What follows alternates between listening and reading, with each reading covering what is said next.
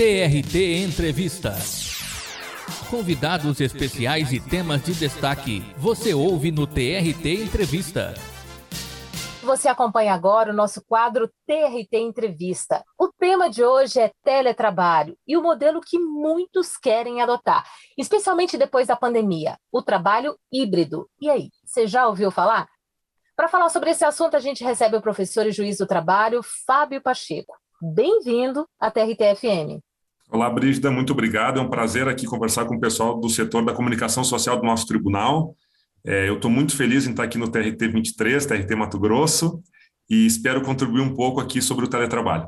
Muito obrigada. Nós que agradecemos pela presença do senhor aqui para prestar informações tão importantes. O teletrabalho ficou bem conhecido na pandemia. O que a empresa e o trabalhador devem garantir para cumprir os pontos mais importantes previstos na lei? Brígida, é o seguinte: antes da reforma trabalhista do ano de 2017, a CLT, a legislação trabalhista, ela não continha muitos dispositivos a respeito do Instituto. Foi só então, a partir do ano de 2017, que ela passou a contar com alguns específicos artigos, dispositivos que tratam sobre o teletrabalho. A, a CLT vem dispor de quais seriam as formalidades, os requisitos básicos para que um trabalhador que antes atuava, por exemplo, de forma presencial, possa, a partir daí, atuar de forma telepresencial. E a CLT ela determina algumas formalidades, alguns critérios. Bem, o primeiro deles qual é? Esse, esse trabalho, essa nova modalidade de prestação telelaboral, ela deve constar expressamente do contrato individual de trabalho ou do termo aditivo, ao contrato individual de trabalho, caso o trabalhador já estivesse prestando serviços de forma presencial. A CLT, inclusive, menciona alguns prazos que devem ser respeitados para essa alteração, é, e eu destaco ainda, Brígida, é, o principal, o principal ponto de atenção dos empregadores deve recair no inciso terceiro do artigo 62, ou seja, esse artigo 62 dispõe que os trabalhadores, dentre eles os teletrabalhadores, não têm a obrigatoriedade de controlar a jornada, não precisam bater ponto, registrar cartão ponto. Mas, por segurança jurídica, eu venho acompanhando inúmeras, centenas, milhares de empresas que optam por aí sim controlar a jornada do seu teletrabalhador a fim de não ser, num futuro, surpreendidas com ações trabalhistas cobrando horas extras.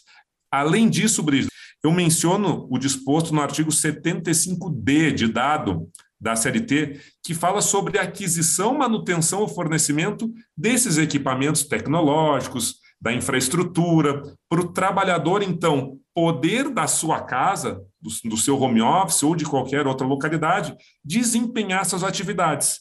De quem é a responsabilidade para arcar com essas despesas? De uma cadeira, de uma mesa, é, até mesmo de um laptop, né? enfim, ou do computador de mesa.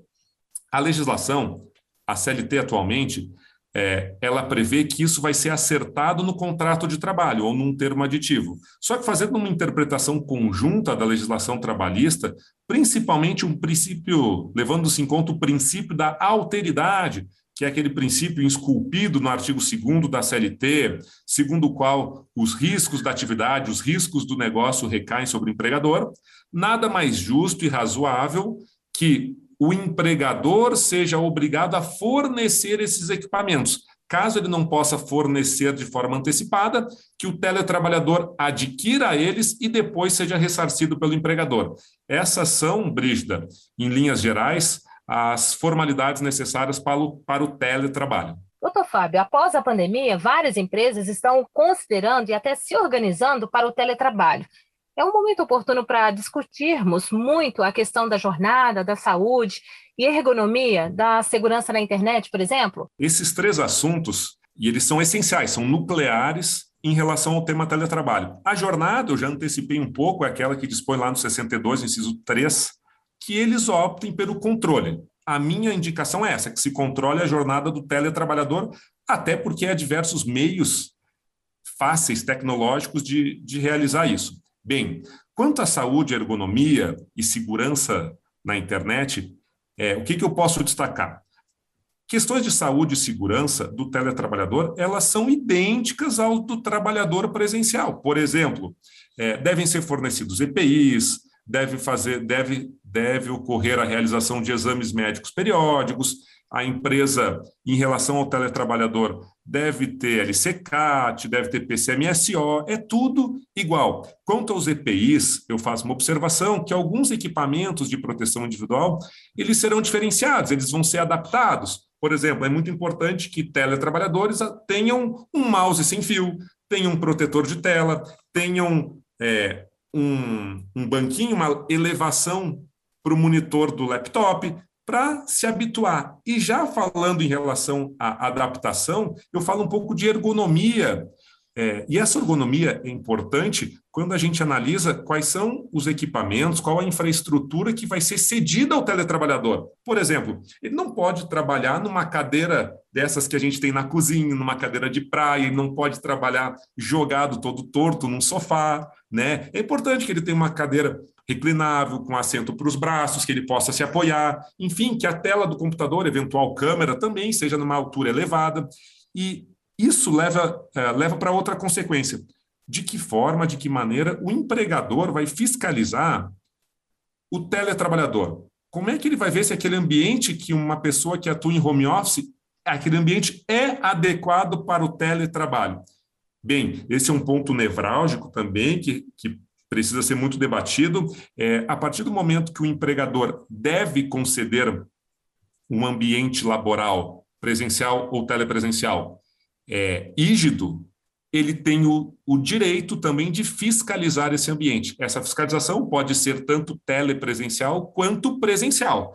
Mas imagine a, segunda, a seguinte situação: o empregador encaminha alguém, outro preposto, outro empregado seu, para fiscalizar a casa de quem faz o home office. Olha como é uma situação delicada. Isso gera muito pano para manga, muita discussão, mas isso é viável, é possível, desde que observados alguns requisitos. Por exemplo, é, deve existir, deve essa fiscalização em loco, caso ocorra, deve ser precedida dela uma autorização do trabalhador, deve haver é, ah, o momento deve ser aquele que melhor se adeque à, à, à, realidade do teleempregado, eventualmente outras pessoas que estão lá. E o ideal de que tudo isso seja documentado. Isso é proteção para o empregado e principalmente para os empregadores. Tá? É, não à toa que empresas de médio e grande porte já vêm constituindo, vêm elaborando códigos de condutas ou regulamentos específicos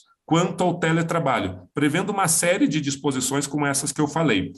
Especificamente quanto à segurança na internet, aqui eu falo que essa segurança na internet ela pode ser é, tanto de outras pessoas quanto do próprio, como de informações do empregado e do empregador. Aqui abre-se discussão para o cyberbullying, para o assédio moral virtual, para o tecno-estresse, para o vício em tecnologia e, acima de tudo, e já em conclusão, Brígida, para a Lei Geral de Proteção de Dados. E por que, que eu falo isso? A LGPD é um assunto muito discutido, muito em voga hoje em dia, e é, e não, e é inegável. Todos os dados que os empregados tratam, que os empregados cuidam, sendo dados de pessoas físicas, eles circulam muitas vezes por laptops é, ou computadores, enfim, físicos de mesa, pessoais dos trabalhadores. Como é que está ocorrendo na empresa esse tratamento de dados? E outra, como está ocorrendo o tratamento de dados dos dados dos empregados por parte da empresa? Enfim, é, a, a discussão ainda é muito grande, mas eu atento, eu ressalto que a discussão, que a análise sobre a LGPD é um dos principais assuntos e que também se relaciona com o teletrabalho. Brígido. E a nossa conversa de hoje aqui no TRT Entrevista é sobre teletrabalho e trabalho híbrido. Quem responde essas dúvidas é o juiz do trabalho, Fábio Pacheco. Doutor Fábio, se a empresa resolver adotar o trabalho híbrido, o que, que, deve ser observado lá no contrato de trabalho? E é uma modalidade diferente ou se aplicariam as mesmas regras é, e as leis do teletrabalho? O que, que é o trabalho híbrido? É, antes é que a gente precisa mais ou menos definir, e eu já na definição eu incluo outro nome, é o trabalho de forma híbrida ou de forma mista.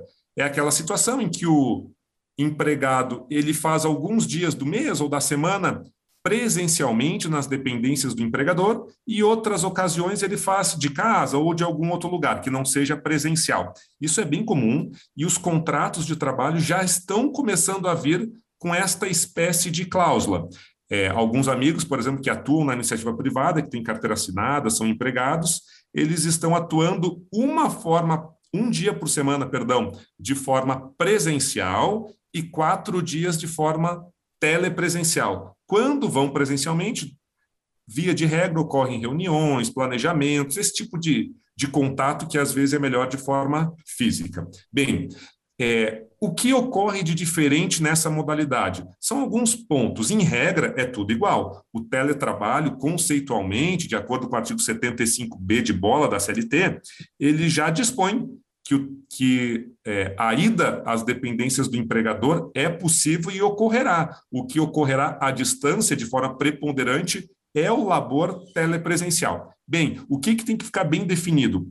Por exemplo, os custos de deslocamento. Nesse dia que o empregado vai até a sede da empresa, até as dependências do empregador, quem arca com vale transporte? Né? Isso é uma coisa que tem que dar, ficar definido pela legislação atinente ao vale transporte. É, esse só pode ser utilizado no deslocamento residência-trabalho, trabalho-residência. E, no meu ponto de vista, claro, quando ele vai às dependências do empregador, quem arca com esse custo é o empregador. Outro Outro viés importante para atentar é justamente sobre o controle de jornada. E não tem jeito, tá, pessoal? É, Brígida, vou ressaltar isso. A, a, as questões, as dúvidas atinentes à jornada são aquelas que mais, são mais palpitantes e que mais existem em relação ao teletrabalho. Mas, enfim, é, nesse dia que ele foi nas dependências do empregador e que é possível ele botar a digital dele para marcar o ponto. Ele deve ou não deve fazer isso? Depende. Se ele executa um teletrabalho que eu chamo de clássico, que não tem nenhum controle de jornada, como prevê o inciso 3 do 62 da CLT, ele não deve registrar ponto de forma alguma.